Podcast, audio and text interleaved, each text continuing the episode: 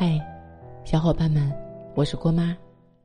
在电影《飞驰人生》中，沈腾的那一句“成年人的崩溃都是从借钱开始的”，这部电影更真实，也更现实了。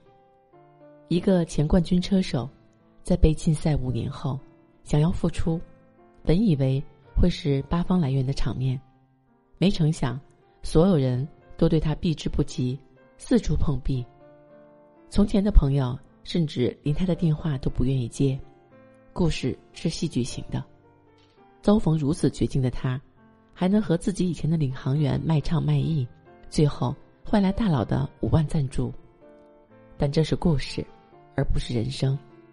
真正的人生，在遇到钱的时候，我们往往才会知道那些所谓的朋友、爱人，甚至于家人，都可以现实冷漠、冰冷到。让人难以想象，或许正应了那一句：“同富贵易，共患难难。”多少曾经真挚的笑脸，在遇到钱的时候分崩离析；多少曾经以为对自己掏心掏肺的人，在钱面前失了踪影。生活有时候真的特别现实，总能用血淋淋的现实教会你很多道理。比如，没有人真的能够做到。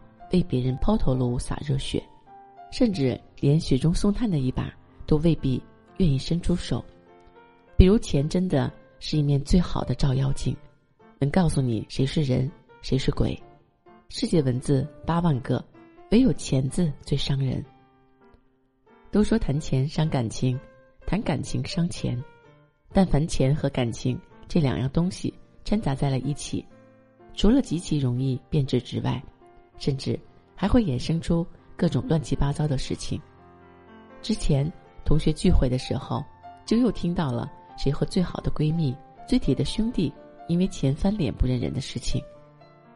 故事大概就是小静和乐乐是大学同寝同学，那会儿关系好的逛街、看电影、喝奶茶，没有一次不是两人行，就连去个厕所都要手拉着手。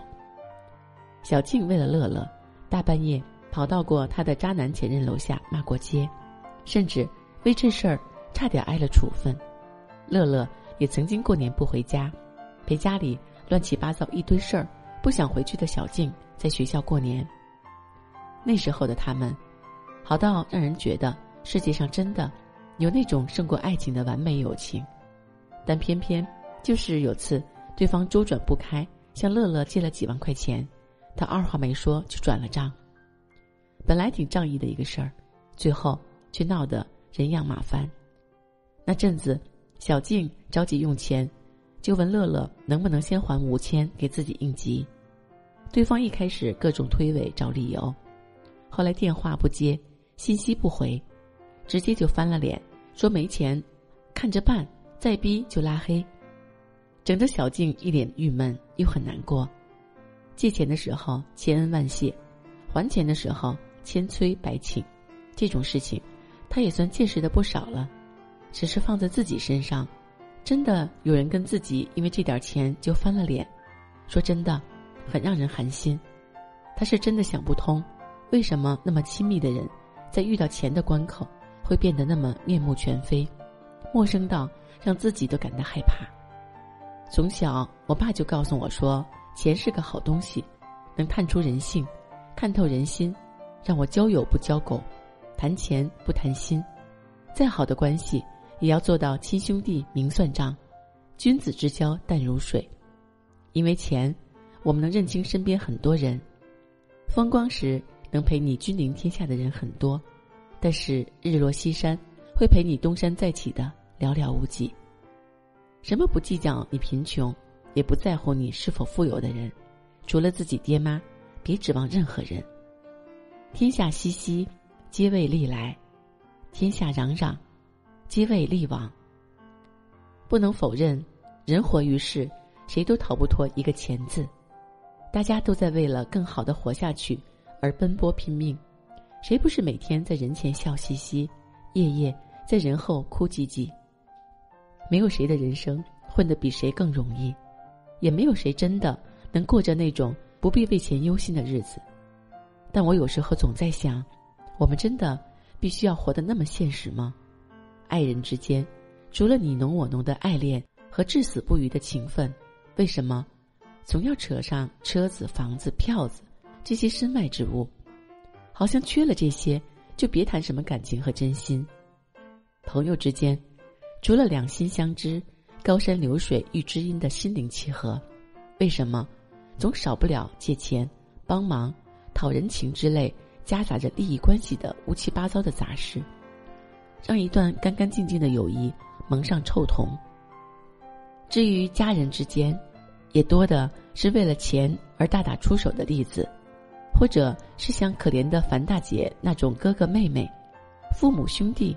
为了钱撕破脸皮的大型人性丑陋亮相现场，钱就是那人人如飞蛾追逐不息的灯火，明亮到每个人都忍不住想要去靠近和触碰，但真的临到身前，往往把人烧得灰飞烟灭。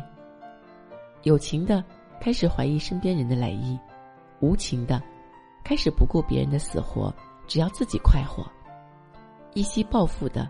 开始迷失本性，就那么薄薄的一张纸，现在也只是支付宝、微信银行卡上的一串冰冷数字，就叫人远离了这人世间的冷暖烟火，甚至在利益和金钱面前，从来没有什么所谓的朋友。有时候这么想想，真的挺悲哀的。很多关系就是这么走到头的，借钱不成。于是看透人心，不再来往，或者是借到了钱，迟迟不还，于是撕破脸皮。世人都知神仙好，唯有金钱忘不了。陪你走过千山万水，说你想听的故事。订阅郭妈，我们明天见，拜拜。现在谁人不爱钱？没钱只能。丢人现眼，人类的现实已经超过最美好的感觉。曾经谈天伤感情，如今感情太伤钱。真正的幸福不金钱去衡量，曾经谈钱伤感情，如今感情太伤钱。简单的美好不复存在黑暗，笼罩着未来。